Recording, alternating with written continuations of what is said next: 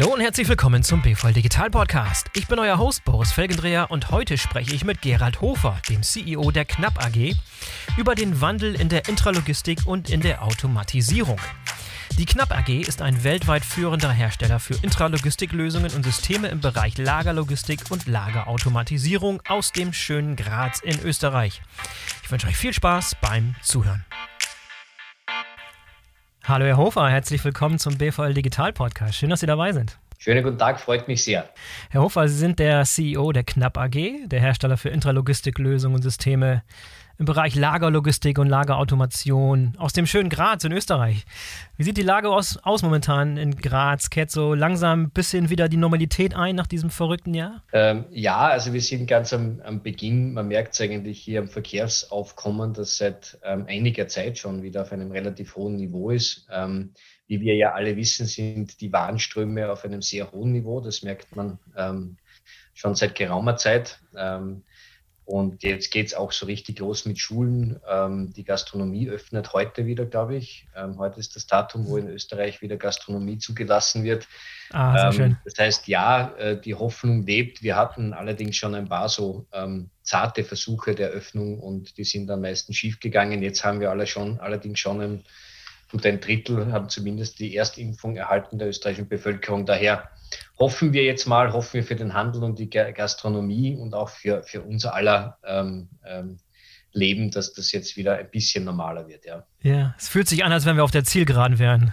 Sehr schön. Ja, also äh, die Hoffnung lebt, sagen wir mal so. ich glaube, man soll es jetzt nicht unterschätzen, aber ähm, wenn, äh, wenn wir so weitermachen, dann dürfte das dann doch irgendwann klappen. Wer hätte gedacht, dass es äh, über ein Jahr dauert? Ne? Also als ja. die Miete begonnen hat, haben wir äh, mit allem gerechnet, aber mit dem nicht. Ja. ja, wie haben Sie denn allgemein so die, die Krise gemeistert, so rückblickend? Ich meine, Sie sind ja nicht nur am Standort Graz, sondern in der ganzen Welt unterwegs und da äh, sind die verschiedenen Standorte wahrscheinlich auch verschieden betroffen gewesen. Wie haben Sie das so gemeistert? Also für uns äh, war es eigentlich ein, ein, ein, ziemlicher Keulenschlag, muss ich sagen, ähm, weil es mhm. dann doch so schnell gegangen ist, haben wir, wir haben, so wie Sie es gesagt haben, international äh, unsere Baustellen das heißt, äh, kaum etwas ist regional. Ähm, also Deutschland ist für uns ja eine Region, Deutschland, Österreich, äh, Schweiz. Ähm, ja.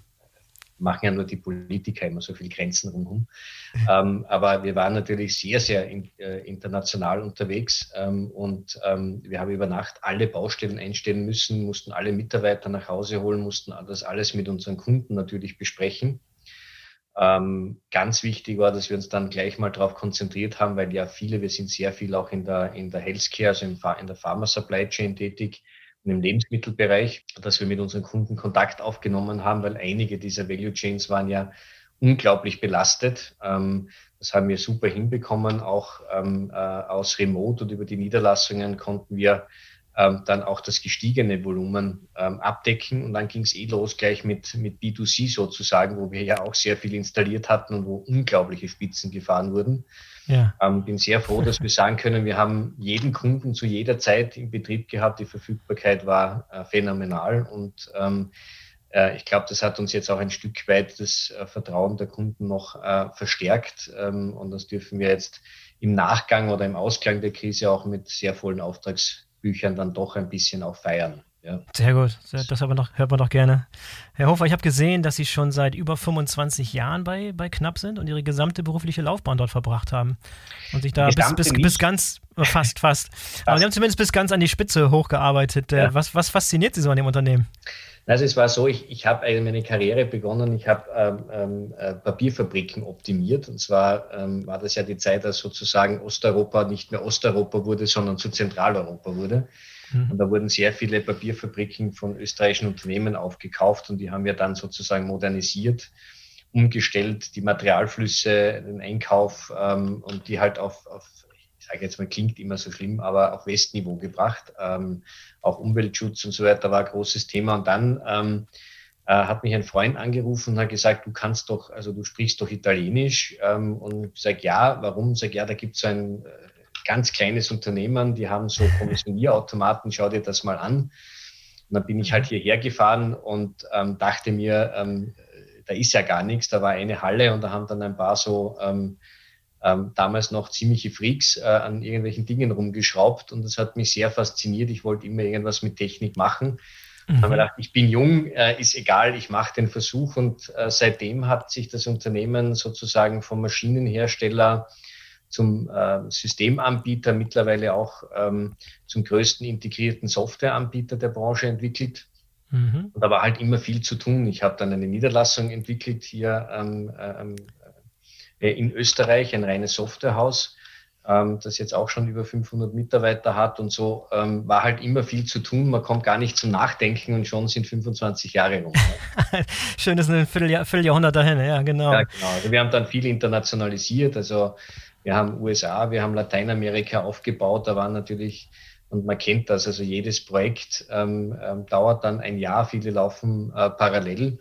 Und ja, das Schöne ist, es ist ein Familienunternehmen, ein extrem mhm. agiles, dynamisches äh, Familienunternehmen mit einer sehr langfristigen Vision und äh, Strategie. Mhm. Ähm, das heißt, wir können schnell reagieren. Wir dürfen auch mal Fehler machen. Wir dürfen sie uns auch eingestehen und dann umdrehen und das ähm, wieder richtig machen. Ähm, das gilt sowohl bei der Produktentwicklung, wo wir, ähm, wo man auch den Mut haben muss, mal was zu bauen und zu sagen, okay, äh, wir haben einen friendly Customer, wir versuchen das. Mhm.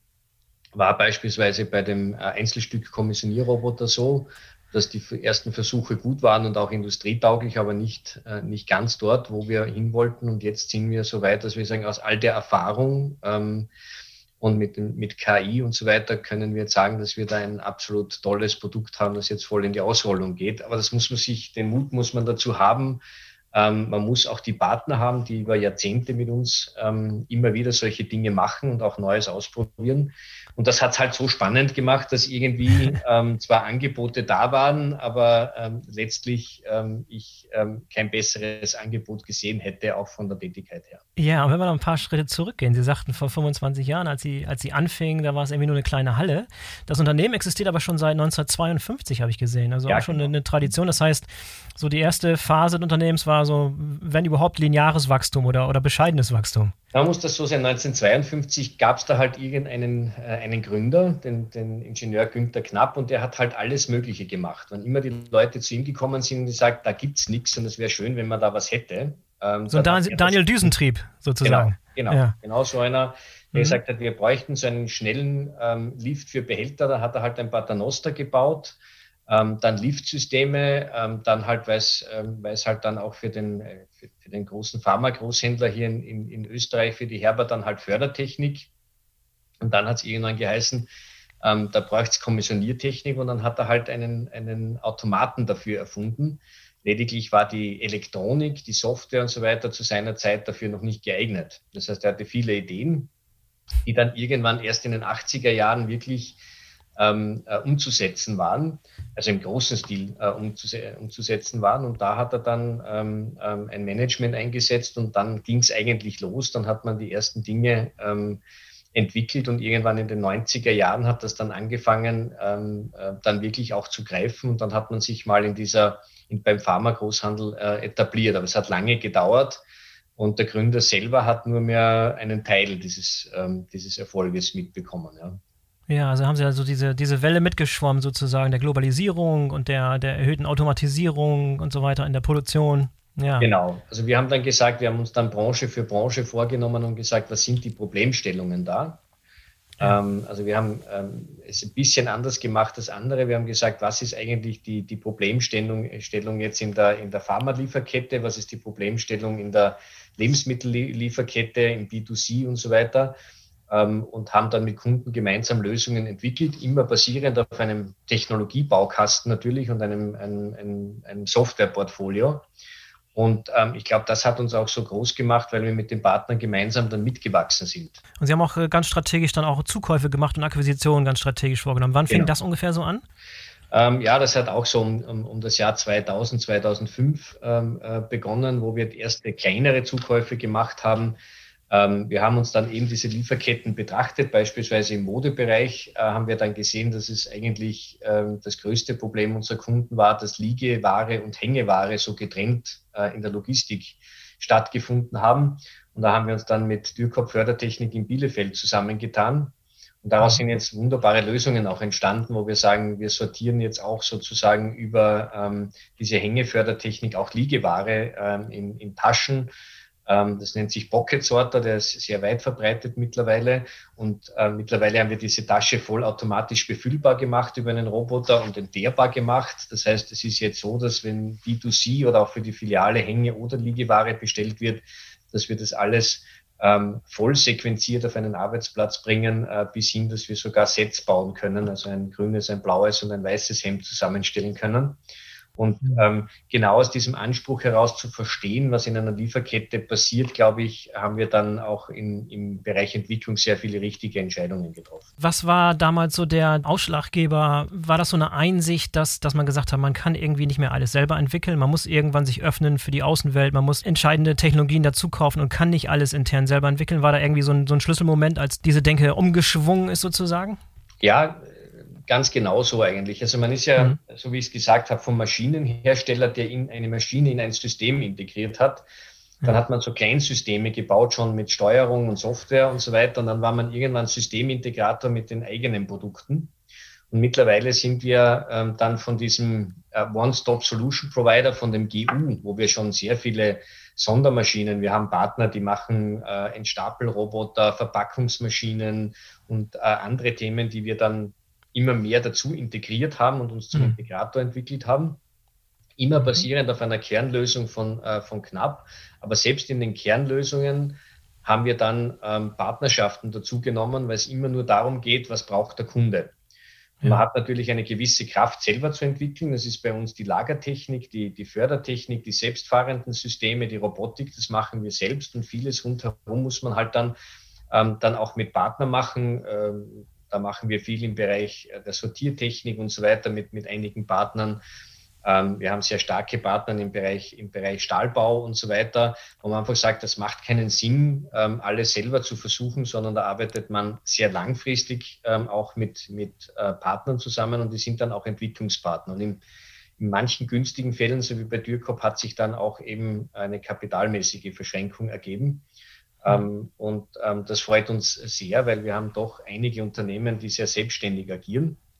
Wir haben ja in Deutschland dann noch ähm, auch die, die KHD-Kommissioniersysteme und die Apostore ähm, ähm, dazu bekommen und äh, die Familien äh, seit heuer dann unter knapp Smart Solutions in, in Deutschland, äh, in Gelsenkirchen.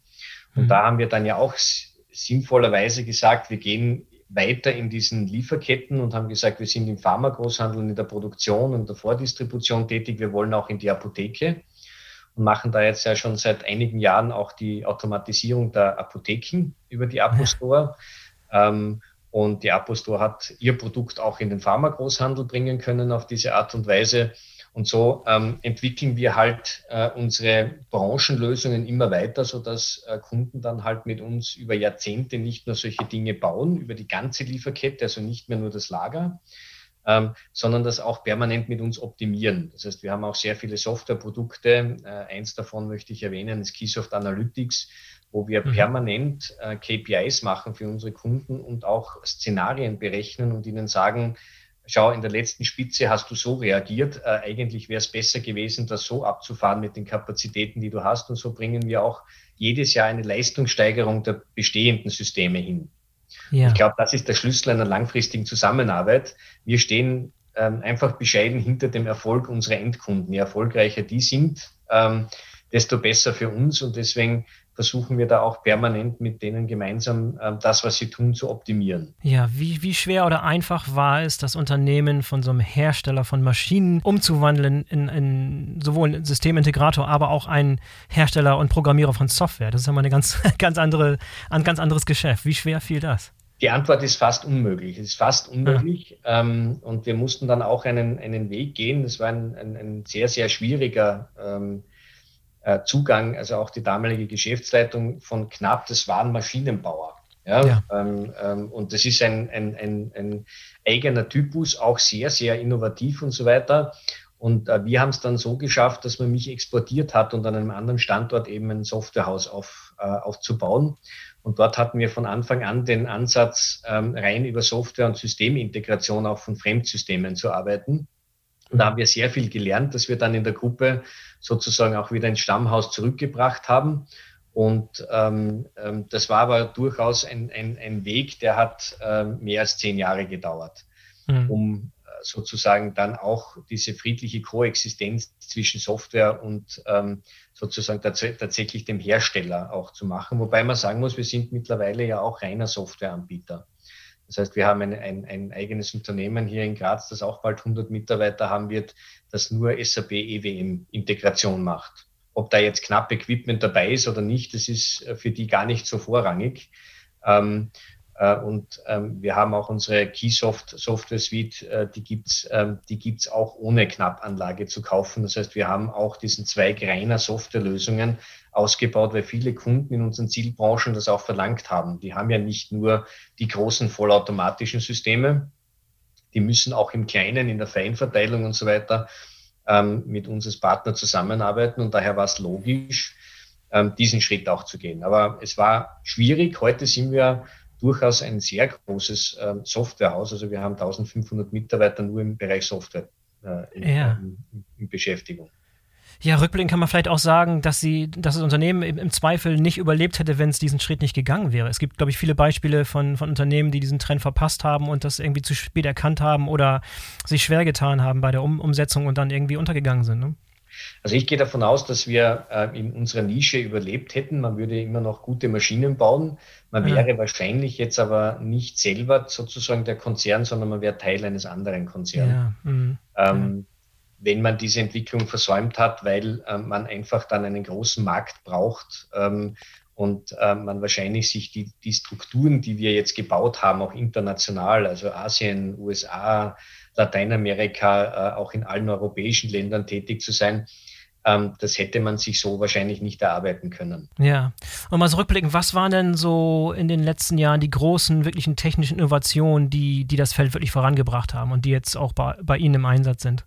Also ganz wichtig ist natürlich, so wie ich sage, diese, diese Software-Suite, die auch ja. ähm, sozusagen über das Lager hinausdenken muss, die Wege verfolgen muss, die das ganze Thema auch Wareneingang und so weiter äh, mit betrachtet, weil das ist die Basis für jede sinnvolle Automatisierung. Also wenn wir jetzt heute vom Pharmagroßhandel von vollautomatischen, ungeplanten Wareneingang äh, inklusive Seriennummer, Chargennummer und so weiter reden, da ist jetzt natürlich die Softwarekomponente eine wesentliche Entwicklung. Mhm. Und das sind rund 50 Prozent unserer äh, Entwicklungsaufwendungen, die immer so um 6, 7 Prozent vom Umsatz liegen, was sehr hoch ist ähm, äh, reingegangen. Und da haben wir, glaube ich, auch eine sehr gute Suite mittlerweile, wo wir eben, so wie ich es gesagt habe, auch diese Analyse-Tools mitliefern, wo wir Szenarien rechnen, wo wir aber auch den Personaleinsatz und die Skills verwalten für unsere Kunden mittlerweile und sagen, in dem Szenario brauchst du diese Leute mit diesen Skills und auch gleichzeitig die Möglichkeit geben, dass Mitarbeiter sozusagen die Schichten tauschen oder mal einer dazugerufen wird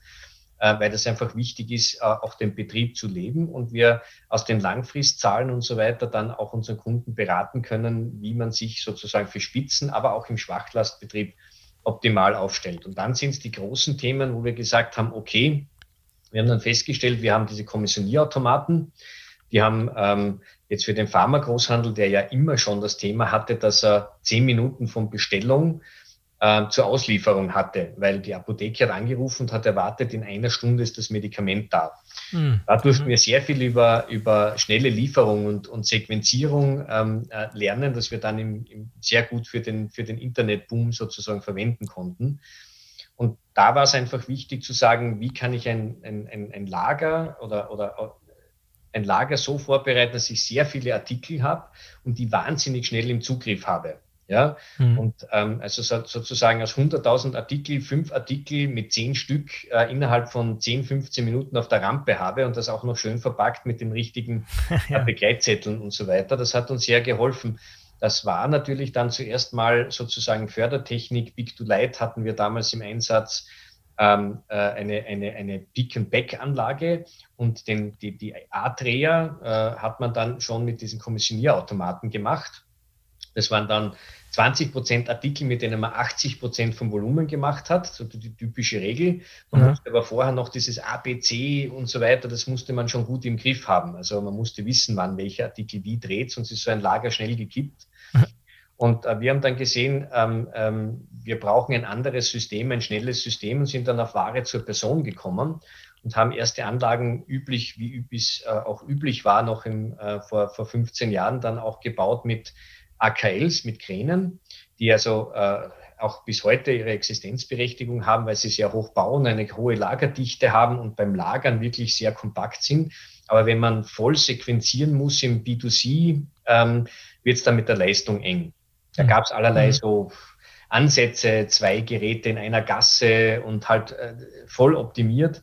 Und wir haben gesagt, wenn wir das entkoppeln könnten, wären wir wesentlich schneller und haben dann auf Shuttle gesetzt, die halt ähm, äh, Gassen und Ebenen gebunden auf einen Lift, auf einen Starren hingearbeitet haben und konnten dort die Leistung verdoppeln. Und damit sind wir sehr stark in dieses, Gesche in dieses Geschehen der ersten Shuttle Anlagen ein, eingestellt. Bis heute ist ungeklärt, ob Thematik oder wir die ersten waren. Ähm, da gibt es widersprüchliche Aussagen dazu. Da steige ich mich jetzt nicht hin. Ähm, aber in Wirklichkeit ist es so, dass wir dann da sehr stark gewachsen sind, weil wir das nicht nur schnelles AKL verkauft haben, sondern den Leuten auch erklärt haben, du hast keine APC-Analyse mehr. Du greifst von jedem, äh, du greifst auf jeden Lagerplatz äh, im, im, äh, zu. Äh, das heißt, du lagerst einfach ein, egal ob ABC. Du kannst jeden Auftrag an einem Arbeitsplatz fertig machen, weil jeder Arbeitsplatz auf jeden Lagerplatz zugreifen kann. Du hast immer die richtige Sequenzierung. Und das hat schon einen richtigen Boom ausgelöst. Die sind dann immer größer, immer schneller geworden. Und natürlich hat es dann auch eben solche Themen gebraucht. Wir müssten Dinge dazu ähm, integrieren. Dafür hat es die Türkopf gebraucht mit Taschensortierung und ähm, Sorter ähm, und die Dinge sind immer größer geworden bis hin zur Kommissioniertechnik, wo wir intuitiv Arbeitsplätze entwickelt haben, auf, wo Menschen einfach lernen bei, durch das Tun. Mhm. Und jetzt eben auch die Robotik, die ähm, extrem äh, wichtig geworden ist. Jetzt nicht nur das Einzelstück picken, sondern wir haben ja auch mit äh, mit äh, äh, zum Beispiel im Lebensmittelhandel äh, machen wir, bauen wir Paletten oder einen Rollcontainer vollautomatisch äh, für die Filialbelieferung. Da muss man vorher die Sequenz berechnen und das Backbild berechnen und so weiter. Gibt schon ähm, sehr vieles, was dann dazugekommen ist in, in diesen äh, Lösungen. Und Robotik ist halt jetzt das große Thema, um ähm, Tätigkeiten auch ähm, im Dreischichtbetrieb machen zu können und teilweise auch dort machen zu können, wo halt der Mensch ähm, auch nicht mehr zu bekommen ist, äh, interessanterweise, weil einfach die Menschen diese Arbeitsplätze nicht wollen, ja. Ja. Gibt es gute Beispiele von, von Technik oder Innovation, von denen Sie meinen, die bei Ihnen zuallererst im Einsatz war? Oder sind Sie eher Unternehmen, die so ein bisschen schaut und erstmal guckt, was woanders funktioniert, um dann auf den Zug aufzuspringen? Was ist da Nein, wir sind, wir sind, eigentlich der klassische First Mover. Das heißt, als keiner der Shuttle wollte, haben wir es äh, schon voll propagiert. Sehr Wie gesagt, es ist auch die einzige Technologie, auf die wir im, Ho im Hochregal auf Behälterlagerung setzen. Da waren wir sicher die Ersten, die es auch in dem, in dem Stil vermarktet haben. Bei den Kommissionierautomaten war es gleich. Also diese A-Frames und so weiter, da war knapp äh, derjenige, der es am Markt gebraucht hat. Und wir haben dann natürlich auch immer ähm, ähm, Leute, die auch innovativ sind, die fast gleich auf sind. Und dann gibt es welche, die sich das, so wie Sie sagen, anschauen und dann versuchen, äh, günstig zu machen oder mit Einschränkungen zu machen und dafür nur ein Teilsegment abzudecken. Aber wir sehen uns als First Mover. Wir haben jetzt auch äh, den, den, ersten Kommissionierroboter äh, im Einsatz, auch in Ausrollung, der wirklich auf ähm, Artificial Intelligence äh, setzt, ein selbstlernender Roboter, der auch die Produktdaten sich selber macht und wo alle Roboter vernetzt sind und voneinander lernen. Mhm. Ähm, da waren wir jetzt auch absolut die Ersten, äh, die das auf den Markt gebracht haben und sind auch die ersten und einzigen, die das jetzt so vollumfänglich im Einsatz haben. Und da schauen wir schon, dass wir die Ersten sind. Ähm, jetzt ist natürlich so, dass wir sagen, wir waren auch die Ersten, die jetzt diese, ähm, äh, diese selbstfahrenden ähm, Fahrzeuge wirklich im, im reinen Schwarmbetrieb hatten. Ähm, da muss man aber dazu sagen, ähm, das sind dann so Themen, wo man sagt, dass hat sich nicht wirklich durchgesetzt, weil der reine Schwarm einfach zu teuer ist. Mhm. Ähm, da gibt's immer noch viel Linien geführt und optisch geführt und so weiter. Aber wir versuchen da immer einen draufzulegen, ja, und das zu bringen, was es noch nicht gibt, ja. Und wie gesagt, wir arbeiten mit vielen Partnern zusammen. Äh, wenn wir sagen, da gibt's jetzt nichts zu entwickeln, aber wir brauchen das Ding, ähm, dann ähm, arbeiten wir da mit Partnern zusammen, die uns das liefern und wir integrieren das. Aber dieser Ansatz, äh, in vielen Fällen der Erste zu sein, das sagt ja auch was über Ihre Risikobereitschaft aus ne? und über Ihre Fehlerkultur ja auch, weil nicht alles kann funktionieren. Gibt es ein paar prominente Sachen, die Sie in Sand gesetzt haben, die aber auch okay sind und vielleicht ein bisschen was, äh, vielleicht ein bisschen was zu Ihrer Fehlerkultur und Risikobereitschaft innerhalb der Belegschaft sagen? Kein kommerzielles Lager, das nicht das tut, was wir uns vorgestellt haben, dass es tut. Es hat manchmal etwas länger gedauert. Ähm, hm das war aber dann auch mit den Partnern und den Kunden so besprochen. Man sagt, wir versuchen was Neues, wir haben da einen, eine, eine längere Ramp-up-Period. Bei lokalen Themen, so wie jetzt dem Roboter, wo man sagt, man ersetzt sozusagen Arbeitsplätze durch Robotik, war das etwas einfacher, weil da haben wir natürlich Entwicklungspartner, die sagen, gebt uns das Ding, wir setzen das mal ein, ein Jahr, wir geben euch das Feedback, wir lernen gemeinsam und arbeiten uns so von Version zu Version. Ähm, da gibt es dann sowas wie Friendly Customers und, und, Entwicklungspartner, wo wir das machen. Aber es gibt jetzt nichts, wo wir sagen, ähm, das hätten wir zur kommerziellen Nutzung verkauft und dann wieder abgebaut, ähm, ja. ohne dass wir das vorher auch dazu gesagt hätten, Gott sei Dank. Ähm, man muss schon sagen, es geht dann teilweise hoch her bei den Projekten. Aber wir haben da auch super Kunden und Partner, die mit uns teilweise schon äh, drei Jahrzehnte unterwegs sind ähm, ähm, wenn man jetzt beispielsweise hergeht, wir haben ja bei, bei Apostore zugekauft und haben dann diesen Apothekenautomaten einfach äh, drei Nummern größer gemacht und haben den auf ein Zentralband wie einen Kommissionierautomaten draufgestellt und haben gesagt, okay, damit können wir Seriennummer, Chargennummer, äh, vollautomatischen Wareneingang in den Pharmagroßhandel bringen.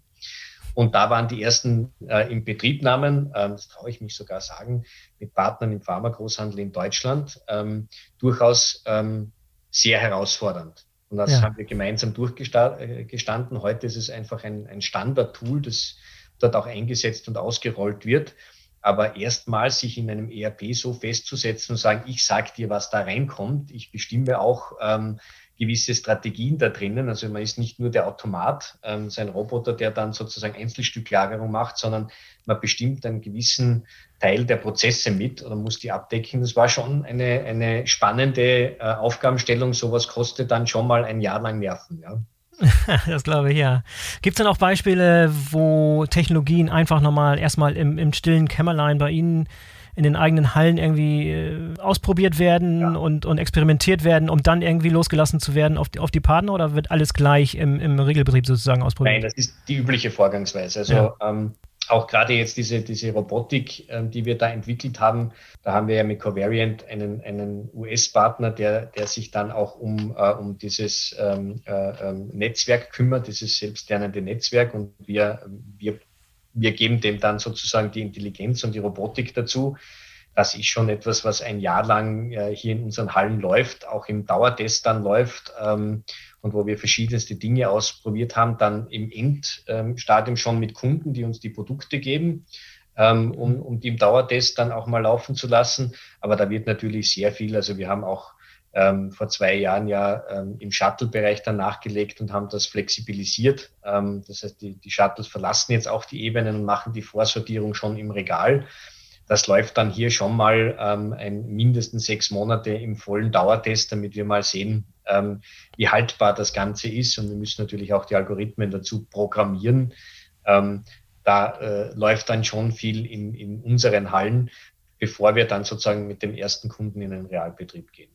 Ja, wo, wo, kommt denn überhaupt der, der, der, größte Wettbewerb her? Vielleicht ein bisschen mal einen Blick aufs globale Wettbewerbsumfeld. So, hat sich das im Laufe der Jahre versch verschoben? War das was mehr hier im, im deutschsprachigen Raum zum Beispiel, wo die, wo die Maschinenbauhersteller herkamen? Jetzt kommen sie eher aus Asien, US, spielt USA eine Rolle? Wie sieht das momentan aus und was hat sich da verschoben in den letzten Jahren so? Also ich, ich, ich, ich weil man jetzt so viel auch redet über, über, über Asien und, äh, und, und ja. auch, äh, dass uns die Amerikaner so abhängen. Ähm, gerade in dem Bereich war es nicht so, sondern der Nukleus war in, in, im deutschsprachigen Raum, würde ich sogar ähm, jetzt mal behaupten. Es war mit natürlich einer Thematik, die zu Zeiten, als ich bei Knapp begonnen habe, ja ein ähm, unvorstellbar marktbeherrschend war. Das ist mit ja. EGW weitergegangen, mit vielen Integratoren, die deren Technik verbaut haben. Ähm, da gab es in Deutschland, also mit Bäumer, mit anderen, da gibt es so viele Beispiele, dass man ich aufpassen muss, wenn ich hier nicht nehme, bei denen entschuldige ich mich. Äh, Schäfer, keine Ahnung. Ja. Da gibt es äh, sehr viel, was sich da in Europa getan hat. Ähm, und wir haben gesehen, dass in, in Amerika gab es dann so diese großen, riesigen Sorter, wo man mit riesen Kopfhörern daneben gestanden ist und, und die dann halt dort äh, alles auf der Fläche sortiert haben und so weiter. Und da hat sich schon viel getan. Da wurde sehr viel Technologie von Europa sozusagen ausgerollt, auch äh, in Richtung USA. Und das ist auch momentan ein großes Thema, weil dort auch Fläche mehr kostet, Arbeit mehr kostet.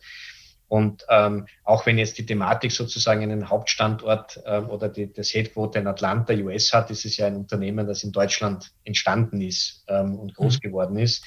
Daher würde ich jetzt mal sagen, die Europäer haben da einen sehr, sehr großen Einfluss und haben ihn nach wie vor ähm, dass das natürlich auch ähm, gar nicht mehr so festzumachen ist, weil auch wir haben eine Riesenorganisation in den USA. Man, ähm, man assembliert und macht und tut ja auch in den USA und man ist jetzt automatisch nicht mehr nur ein Europäer oder ein Amerikaner, wie das so gerne in der Wirtschaftspresse manchmal auch dargestellt wird. Äh, alle mhm. diese Unternehmen sind ähm, überall tätig, ähm, im Übrigen auch umgekehrt. Das heißt, auch die Googles und Microsofts und so weiter sitzen in Irland und programmieren dort.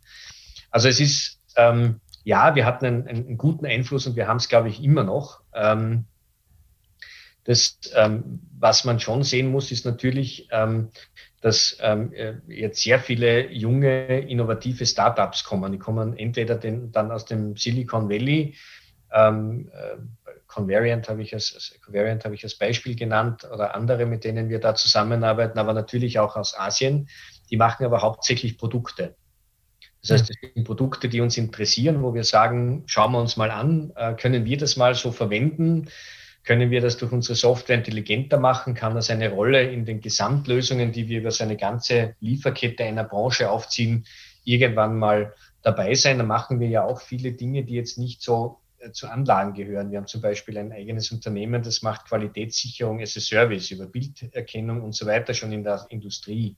Die arbeiten auch ähm, wir sind da auch bei, bei großen, namhaften Herstellern, jetzt hätte ich fast einen Namen gesagt, das darf man nie, in der Automobilbranche tätig. Ähm, und äh, machen hier aber, das, das, das traue ich mich sagen, auch bei Magna in Graz beispielsweise eine Endkontrolle, was da ans Band geliefert wird für die Produktion von Fahrzeugen.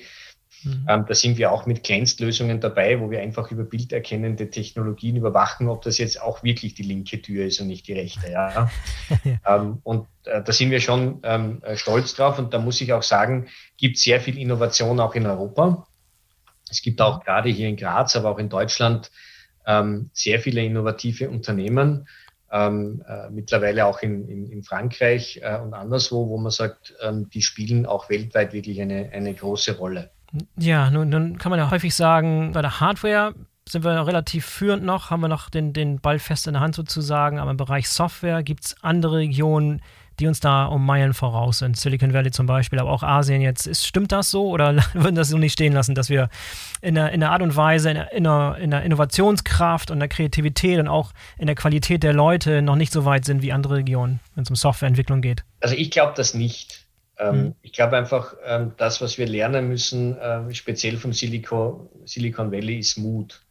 Mhm. Also, ähm, ich kenne keine so überlegen programmierten Softwareprodukte aus den US, dass ich sage, okay, da zieht es mir die Schuhe aus. Ja. Ähm, sind einfach ähm, Dinge, die auch gerne probiert werden und auch mal andere Geschäftsmodelle und andere ähm, Zugänge zu den Dingen aber es ist jetzt nicht so, dass in Tesla jetzt eine Software ist, wo ich sage, okay, das ist jetzt nur durch ähm, ähm, dort zu programmieren. Das könnten Europäer auch. Ähm, wir sind halt ein bisschen sehr in unseren Geschäftsmodellen verhaftet. Hm. Ähm, äh, deswegen habe ich das auch erwähnt. Also wir haben sehr viele Leute auch in diesen ähm, Analyse-Tools für unsere Kunden. Ähm, wir wollen durchaus das, was äh, beispielsweise so der, der ganz große Player, ich sage den Namen nicht, jetzt im B2C-Bereich, ähm, für sich selber macht, das äh, stellen wir unseren Kunden zur Verfügung. Das heißt, als Technologie, also wir können auch so viel Daten liefern, dass unsere Endkunden ähm, ihre Lieferketten ähm, so optimieren könnten, als wie wenn sie eben dieser große wären. Ja, da sind wir, glaube ich, um nicht schlechter ähm, als, als genau dieser Player. Aber es ist natürlich klar, als Marke nach außen strahlt das äh, immer und die verstehen sich auch als Technologieunternehmen und die haben eine irre Innovationskraft. Aber ich glaube nicht, dass es in Europa unmöglich ist und dass wir hier so weit dahinter sind. Äh, dann, wenn wir ein Thema rechtzeitig aufnehmen, sind wir auch gut. Man, äh, das Thema Mobiltelefonie kommt aus Europa, ähm, ist auch hier groß geworden. Ähm, äh, das heißt, wir, wir müssen uns nur wieder besinnen, bei dem einen oder anderen Geschäftsmodell vorne mit dabei zu sein. Das mit den Daten haben wir wohl ein bisschen verschlafen. Ja, ja. Wie steht es denn um Österreich und um Graz in Bezug auf, ähm, auf den Standort als, als Magnet und als Standort für Arbeitskräfte? Gibt es viele, die nach Graz ziehen, um dort am, am Hauptsitz zu arbeiten zum Beispiel? Es ist ein guter Standort, weil er von der Lebensqualität gut ist und ich glaube, die Leute achten ja. immer mehr auf, auf solche Begleiterscheinungen. Im Moment ist er fast ein bisschen zu gut. Wir sehen, dass immer wieder Mitbewerber von uns hier Büros aufmachen, kleinere, um auch ein bisschen im Teich zu fischen. Ähm, äh, das, das, ist halt so. Ähm, aber ich würde mal sagen, es ist, es ist sehr gut. Ich bin aber auch durchaus angetan von unseren äh, deutschen Standorten. Wir kriegen einfach dort wirklich gute Leute. Und hier in Österreich gibt es eben auch so diese, diese ähm, Technik-College-Ausbildungen und so weiter. Ähm, und da können wir echt stolz sein. Da, sind, da kommen extrem viele gute Leute raus, äh, die wirklich äh, Top-Ausbildungen haben, wo man sich weltweit nicht verstecken muss. Und wir haben natürlich auch unseren geografischen Standort da jetzt ein bisschen ausgebaut. Das heißt, wir haben ähm, doch mittelgroße mittlerweile Standorte in Kroatien, in Slowenien, äh, in Ungarn, in Griechenland und so weiter. Wir sind ja eher so am Rand von früher Westeuropa und unser Vorteil ist, dass wir jetzt im Zentrum von Zentraleuropa sitzen, wie wir immer sagen. Und daher können wir hier schon ähm, sozusagen das Einzugsgebiet ähm, ähm sehr, sehr gut nutzen. Und viele Leute kommen gern auch nach Graz ins, ins Headquarter. Das sind aber dann durchaus auch US-Amerikaner, Engländer, äh, Lateinamerikaner oder Spanier. Ähm, wir haben ja. einen großen Standort auch in, in, Spanien, wo viele Leute von uns hingehen und welche auch wieder hier kommen. Also wir sind hier ziemlich multikulti. Der Standort ist gut. Reicht es aus, um unser Wachstum abzubilden? Ähm, also ich könnte jetzt niemandem empfehlen, nach Graz zu kommen und zu sagen, ähm, ich muss großes Wachstum hier abbilden, weil es ist natürlich der Teich ähm, auch ziemlich leer gefischt. Viele innovative Unternehmen hier, auch die Automotive ist sehr stark vertreten, auch Mercedes-Benz mit einem Innovationszentrum und so weiter, Magna. Es gibt die AVL-Motorenschmieden hier. Also es ist, es ist ähm, los, unglaubliche ja. viele Tech-Unternehmen hier. Also ähm, ich glaube, wir haben das gleiche Problem, wie es Stuttgart oder anderswo äh, auch hat, dass man einfach sagt, ähm, natürlich ähm, kriegt man gute Leute, aber es reicht nicht, um jetzt sozusagen ein, ein sehr starkes Wachstum, wie wir es jetzt die nächsten zwei, drei Jahre abbilden wollen, das können wir nur international abbilden. Also vor Ort, dort wo die Kunden sitzen, beispielsweise jetzt in den USA. Wir wachsen natürlich an den österreichischen Standorten und auch an den deutschen Standorten massiv, bauen auch ähm, überall und, und machen auch wirklich sowas, was halt ein Familienunternehmen auch noch macht. Ja? Also wirklich Struktur aufbauen und äh, Arbeitsplätze schaffen. Ja. und wir tun das so weit das geht und den Rest müssen wir halt international abbilden. Ist aber ähm, schwierig. Wir sind mit unseren Standorten sehr zufrieden, aber sie haben nicht weniger Probleme als andere auch ähm, eben Fachpersonal zu finden. Ja, wie wird sich überhaupt das Anforderungsprofil oder die, die Fähigkeiten, die Leute mitbringen müssen, ändern im Laufe der Jahre? Was erwarten Sie, was Sie in der Zukunft eher für Fähigkeiten brauchen, die Sie in der Vergangenheit vielleicht nicht so gebraucht haben? Naja, von den Fähigkeiten her ist es, glaube ich, schon ähm, ähm, so, dass man sagt, ähm, man muss sehr, sehr ähm, agil sein, auch im Kopf. Man muss sich anpassen können an das, was auch an Aufgabenstellungen da ist. Wir wissen, dass die Zyklen immer kürzer werden. Gerade für Menschen in meinem Alter ist das ja gar nicht mehr so, muss ich das auch schon sagen, selbst mit 50, wenn man schaut, vor zehn Jahren, wie wir Dinge genutzt haben. Oder jetzt mal zu sagen, als ich angefangen hatte, nach Italien äh, zu fahren für knapp, um zu verkaufen, hatte ich kein Mobiltelefon. Ja. Ich hatte schon einen Macintosh-Laptop, den ich im Hotel manchmal äh, bezirzt habe, was auszuspucken an E-Mails. ähm, aber das ist einfach, ähm, sehen Sie sich diese ja. Entwicklung an, ja. Und jetzt geht es immer schneller. Das heißt, jetzt haben wir gelernt, dass alles eigentlich, äh, was wir arbeiten, auch unterwegs möglich ist. Ähm, wir können von zu Hause gleich wie vom Büro. Ähm, äh, ich glaube, die Social Skills werden sehr stark gefragt sein. Wenn man sich weniger oft sieht, muss man noch mehr Social Skills mitbringen. Die werden immer wichtiger. Ähm, wir haben daher auch das Angebot, dass wir sagen, jeder Mitarbeiter, der bei uns arbeitet, kriegt einen Büroarbeitsplatz, auch wenn er zwei, drei Tage die Woche vielleicht gar nicht da ist, ähm, weil wir gesagt haben, wir brauchen dieses soziale Zusammensein. Wir brauchen auch mal eine Besprechung. Es muss auch einmal am Kaffeeautomaten ein Problem erörtert werden. Ähm, das wollen wir äh, uns beibehalten, ist Teil unserer DNA und unserer Kultur. Aber ich auch glaub, nach Corona jetzt. Hat sich nicht geändert durch Corona? Ähm, ja, also es hat sich jetzt während Corona geändert. Wir sind jetzt gerade in der Regelung, dass wir sagen, 50 Prozent der Mitarbeiter sind ähm, ähm, in den äh, diversen Standorten und 50 Prozent machen Homeoffice, um sozusagen die hm. Abstände einhalten zu können. Ähm, wir gehen dann davon aus, dass wir das eben weiter nutzen zur Flexibilisierung, dass aber die Hauptarbeitszeit dann wieder im Büro ist. Wir haben jetzt auch ganz andere Rückmeldungen als zu Beginn der Krise wollte jeder ins Homeoffice. Mittlerweile will jeder zurück. Es ist gar nicht so einfach, ja. 50 Prozent der Leuten zu sagen, sie dürfen nicht ins Büro kommen im Moment. Ja. Weil es hat irgendwie, hat sich das dann auch abgelebt, immer neben den Kindern, immer ähm, sozusagen nicht rauszukommen, keine Menschen zu treffen, ist für viele Leute jetzt auch nicht sozusagen der, der, der Wunsch in die Zukunft äh, gerichtet. Und was Leute noch mitbringen sollten, ist ähm, durchaus auch das Thema zu sagen, okay, ich will mal irgendwo hin, ich will mir international auch mal was ansehen. Ähm, das klingt jetzt alles so bequem, aber die besten Mitarbeiter und auch, ich glaube auch ähm, äh, Menschen mit vielen sozialen Skills waren auch mal woanders als im eigenen Wohnzimmer oder in der eigenen Ortschaft oder im eigenen Land. Ja. Ähm, mir hat das sehr geholfen, auch einmal im, im Süden in Italien zu leben und so weiter oder auch mal Monate in Brasilien zu verbringen. Ähm, ich glaube schon, ähm, dass das ähm, auch wieder einen gewissen Stellenwert bekommen wird und Leute, die da auch bereit sind, ähm, da geht es nicht darum, die Wurzeln abzubrechen, sondern mal äh, das eine oder andere Monat oder Jahr auch ähm, irgendwo zu verbringen, wo es halt gerade zur Sache geht, die, die werden gesucht werden. Es ist auch ein Skill, ähm, glaube ich, dass man sich ähm, mitnehmen kann, dass man sagt, man kann heute ja sein Leben quasi wunderbar transferieren. Also Leute, die jetzt von uns beispielsweise für drei Jahre nach USA gehen, die nehmen ihr Hobby mit.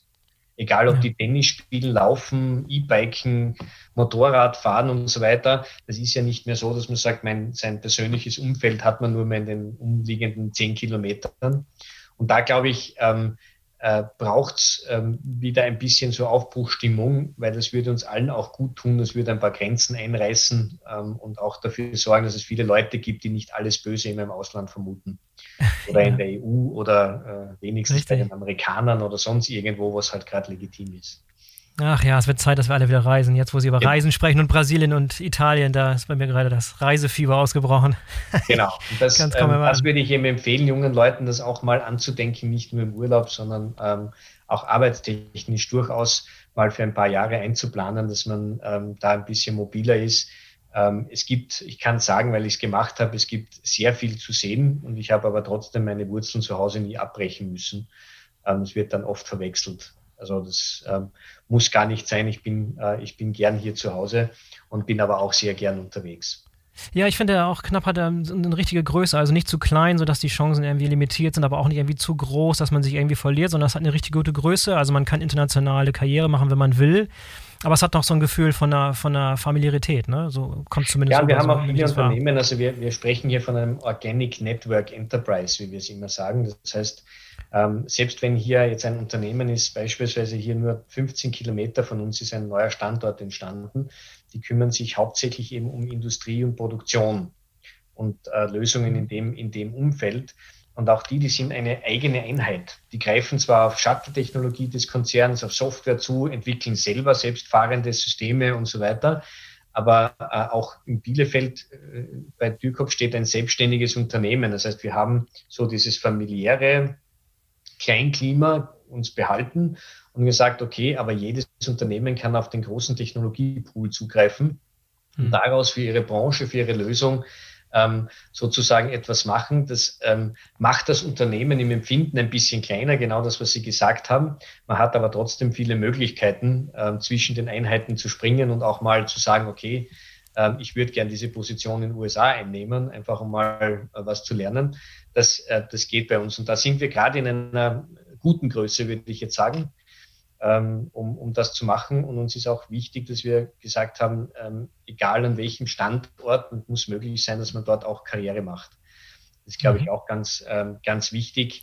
Und natürlich, wenn man es schon anspricht, gibt es immer dieses Work-Life-Balance. Das ist momentan ähm, ähm, in aller Munde und sehr, sehr wichtig. Und da glaube ich, ähm, kann man äh, mit einer gewissen Flexibilität bei uns rechnen. Wobei man gleich dazu sagen muss, wir sind irgendwie leistungsgepolt, wir stehen auch dazu. Uns macht das Spaß, was zu erreichen. Also bei uns ähm, ist es teilweise wirklich auch, äh, geht's geht sehr humorvoll zu und äh, wir sind da so typisch österreichisch, manchmal ein bisschen raubeinig, aber immer witzig. und ähm, das, das wollen wir uns einfach auch, äh, auch ein, ein, ein, bisschen erhalten. Ja? So dieses ja. ähm, äh, Leistungsdenken dann auch, weil ich glaube, auch selbst im Fußball spielt man gerne in einer Mannschaft, die auch gewinnen will. Alles andere ist, ähm, so dieses nur Life-Work-Balance und ich will, also jemand, der sagt, ich will vier Stunden am Tag im Büro verbringen und ähm, äh, ja. mich interessiert es nicht wirklich, was ich da tun muss, der passt nicht zu uns. Ja, das macht schon ja. Sinn. Ja, ja. Nee, aber Sie haben das Unternehmen sehr, sehr gut dargestellt. Also da macht, macht Geschmack auf mehr sozusagen. Ich kann mir vorstellen, dass der ein oder andere mal genauer hingucken will. Auch vor allem Leute, die, die vielleicht äh, auf, auf, auf der Suche nach einer neuen Herausforderung sind oder Leute, die am Anfang der Karriere sind. Ähm, ja, auf jeden Fall, auf jeden Fall mal, mal einen Blick wert. Nach Wenn es ist so, dass es mich nach wie vor begeistert, auch nach 25 ja. Jahren. Also ich glaube, es ist wirklich. Ähm, eine tolle Geschichte geworden. Und wie gesagt, als ich damals begonnen habe, ich, hätte ich nicht im Traum daran gedacht, ähm, dass das ähm, sich so entwickelt und dass das dann sozusagen auch eine Station für 25 und mehr Jahre wird. Daran denkt ja. man natürlich nicht, wenn man irgendwo reingeht. Ja, nicht mehr, nicht mehr alltäglich heutzutage. Ja. Genau. Herr Hofer, vielen Dank für das interessante Gespräch heute. Hat mir sehr viel Spaß gemacht. Äh, ich wünsche Ihnen viel Erfolg für den Rest des Jahres und für die weitere Expansion. Schöne, freundliche Grüße nach Graz. Bis zum nächsten Mal. Herzlichen Dank, alles Gute und viele spannende Podcasts. Ich höre mir die an. Super, danke. Bis dann. Danke. Tschüss. So, das war der BVL Digital Podcast mit Gerald Hofer, dem CEO der Knapp AG. Ich hoffe, euch hat's gefallen. Falls ihr noch keine Abonnenten des BVL Digital Podcasts sein solltet, dann würde ich euch dringend empfehlen, den BVL Digital Podcast zu folgen bzw. zu abonnieren, denn dann könnt ihr sicher sein, dass ihr keine der kommenden Folgen verpasst. Ich hoffe, ihr seid in der nächsten Woche wieder dabei. In diesem Sinne, bis zum nächsten Mal, euer Boris Felgendreher.